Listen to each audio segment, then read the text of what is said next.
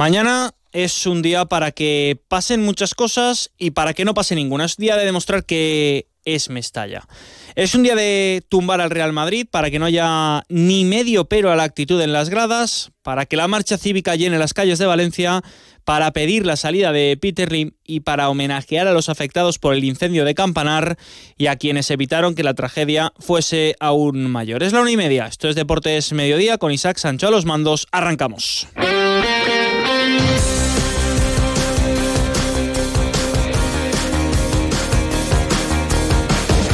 Deportes Mediodía con Sergi López. ¿Qué tal? Muy buenas tardes. Mañana hay partidazo en Mestalla. A las 9 de la noche llega el Real Madrid en un partido marcado por muchas cosas y en el que de pasar no debería de pasar ninguna. Baraja cuenta con todos sus hombres disponibles, incluido Almeida, Almeida, y aunque estemos pendientes de la lista es una excelente noticia. Juega también el Levante mañana en Oviedo y el Valencia Basket, que cayó ayer en la Euroliga, juega contra el colista el domingo este domingo, como decía, frente al colista de la ACB en la Fonteta. Pero vamos con el partido del Valencia, nos vamos a marchar hasta Paterna. Ahí está Víctor Yuk. Víctor, ¿qué tal? Muy buenas.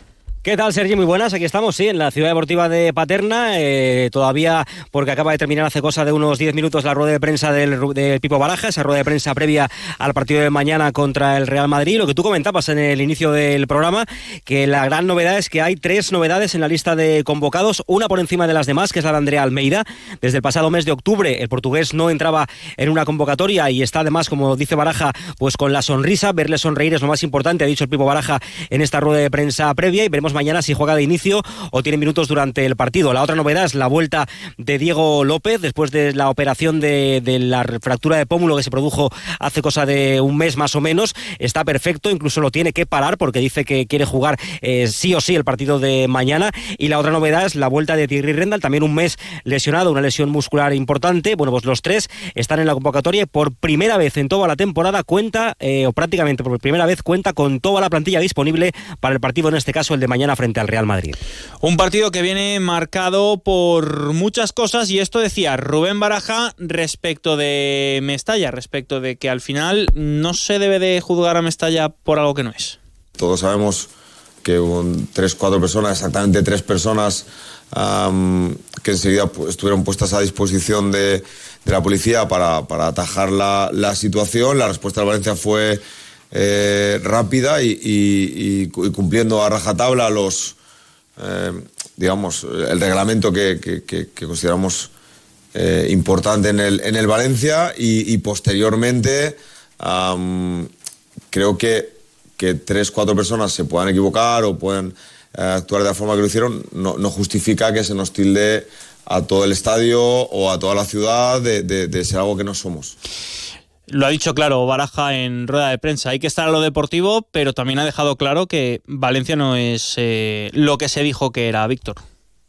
Así es, eh, porque evidentemente además también le parece injusto que haya que estar con el foco en, puesto en lo que puede ser el comportamiento mañana de, la grada de Mestalla. Por cierto que Ancelotti ha venido a decir algo así como que mañana eh, que solo es un partido de fútbol, que no hay que ir nada más allá y que el Valencia actuó muy bien identificando a los que profirieron esos insultos racistas a Vinicius. Bueno, eh, por cierto, hablando un poco de lo deportivo, también te cuento que Baraja ha confirmado que aún no sabe cuál va a ser el once inicial, que tiene que darle todavía algunas vueltas y que evidentemente la fortaleza del Real Madrid recibe en el centro del campo, con lo cual podría haber una variación ahí en el centro del campo, metiendo a tres en el centro, con Pepelu, con Guillamón y con Javi Guerra, o mantener ese sistema de 4-4-2 que ha venido jugando en los últimos partidos, con la apuesta en este caso de Yarenchuk junto a Hugo Duro en la delantera. Pero ni siquiera baraja a esta hora, o por lo menos es lo que ha dicho, no sabemos si será alguna mentira piadosa, tiene claro el 11, dice que todavía tiene que encajar alguna que otra pieza.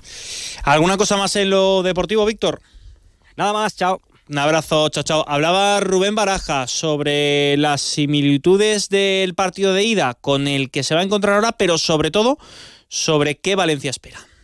Bueno, vamos a intentar ser fieles un poco a lo que venimos haciendo hasta ahora. Eh, en Mestalla hay partidos en los que, lógicamente, pues buscas cosas diferentes o hay matices distintos, pero bueno, vamos a tratar de, de ir a buscar el partido, de que ellos se sientan incómodos, de de ser presionantes, de ser intensos ah, y sobre todo que cuando tengamos la posibilidad de ir hacia adelante, atacar eh, y genera situaciones para, para buscar gol generar situaciones para buscar gol. Esto es lo deportivo. Ha hablado Juan Giner en rueda de prensa, es el concejal de urbanismo. Lo ha hecho respecto de las licencias del nuevo Mestalla y respecto de las licencias decía esto.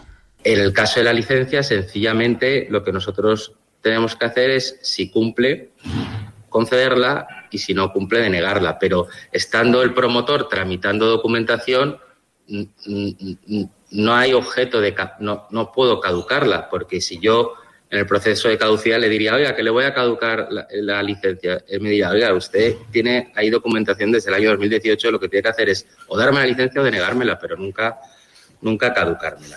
La esperanza del ayuntamiento es que la licencia se conceda a finales del mes de marzo o principios de abril, dando vueltas también en lo social. Mañana el partido vendrá precedido de una marcha que arrancará a las 5 eh, de la tarde en la calle de las Barcas y que irá transitando hasta Mestalla para que todos los aficionados lleguen al inicio del partido, pero sobre todo a la recepción del equipo en un partido declarado de alto riesgo. Se espera una asistencia masiva, dicho Pilar Bernabé, delegada del Gobierno, que se han puesto todos los medios necesarios para que todos aquellos que se quieran manifestar puedan hacerlo con seguridad y que todos aquellos que quieran ir simplemente al partido y no hacerlo previo paso por la manifestación lo puedan hacer también con total tranquilidad.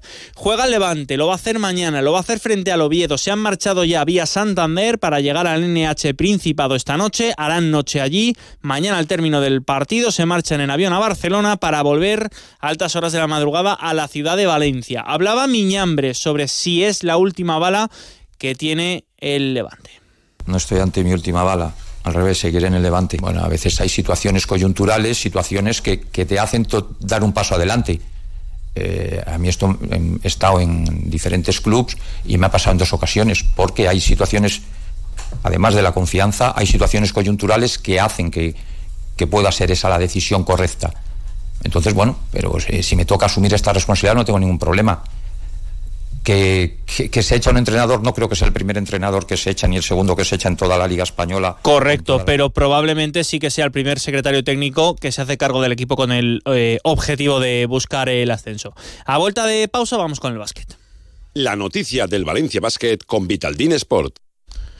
En eh, Valencia Basket, derrota frente a la Virtus de Bolonia en un partido donde falló la pintura. El juego interior de Valencia Basket, pese al buen partido de Kevin Pangos, que no le sirvió para derrotar a la Virtus. Este es Mumbro. Es verdad que era un partido muy difícil para nosotros. Era difícil porque pero también para ellos, también para Virtus. Era difícil para los dos. Eh, cuando los partidos son difíciles y juegas en casa siempre tienes algo más eh, positivo que cuando juegas fuera. Hemos tenido mucha eh, descoordinación en, defensa en muchos momentos. un poco yo creo fruto del poco entreno que hemos tenido. Algunos han venido aquí directamente y han estado algo fuera del partido. Dejar a los niños en el cole hecho. Y me queda el atasco de siempre, el trabajo, el gimnasio. Ante días así es muy importante dormir bien. Con las gominolas de Vitalin Melatonina podrás conciliar el sueño rápidamente, descansar y estar relajado para afrontar el día a día. Vitalin Melatonina. Disponible en tu supermercado de confianza. Las clases de inglés, preparar la cena. Las últimas tendencias y las firmas más reconocidas para tu hogar te están esperando en Sánchez Pla. Ven y descubre las tendencias del hogar en mobiliario, cerámica, cocinas, baños, electricidad electrodomésticos y por supuesto en ahorro energético. Diseñamos el proyecto de tu vida a medida. Tenemos todo lo que tu hogar necesita para ser el protagonista. Pide tu cita en sanchezpla.es. Nos acercamos ya a las 12 menos 20, se van a quedar en el 101.2 con toda la información y si quieren escuchar en directo la mascleta con Boropero, se marchan al 90.9. El deporte vuelve a las 3 de la tarde con el Onda Deportiva, analizaremos cómo llega el Madrid, escucharemos a Ancelotti, eh, analizaremos también lo que va a ser toda esa marcha de mañana, a las 5 de la tarde arranca, recuerden, en la calle Las Barcas, de todo ello hablamos en el Onda Deportiva a partir de las 3 de la tarde. El partido mañana en directo desde las ocho y media en el Radio Estadio Valenciano 90.9 a través de la web y de las aplicaciones móviles. Nosotros nos escuchamos en esta sintonía de nuevo el lunes. Hasta entonces, sean felices. Deportes Mediodía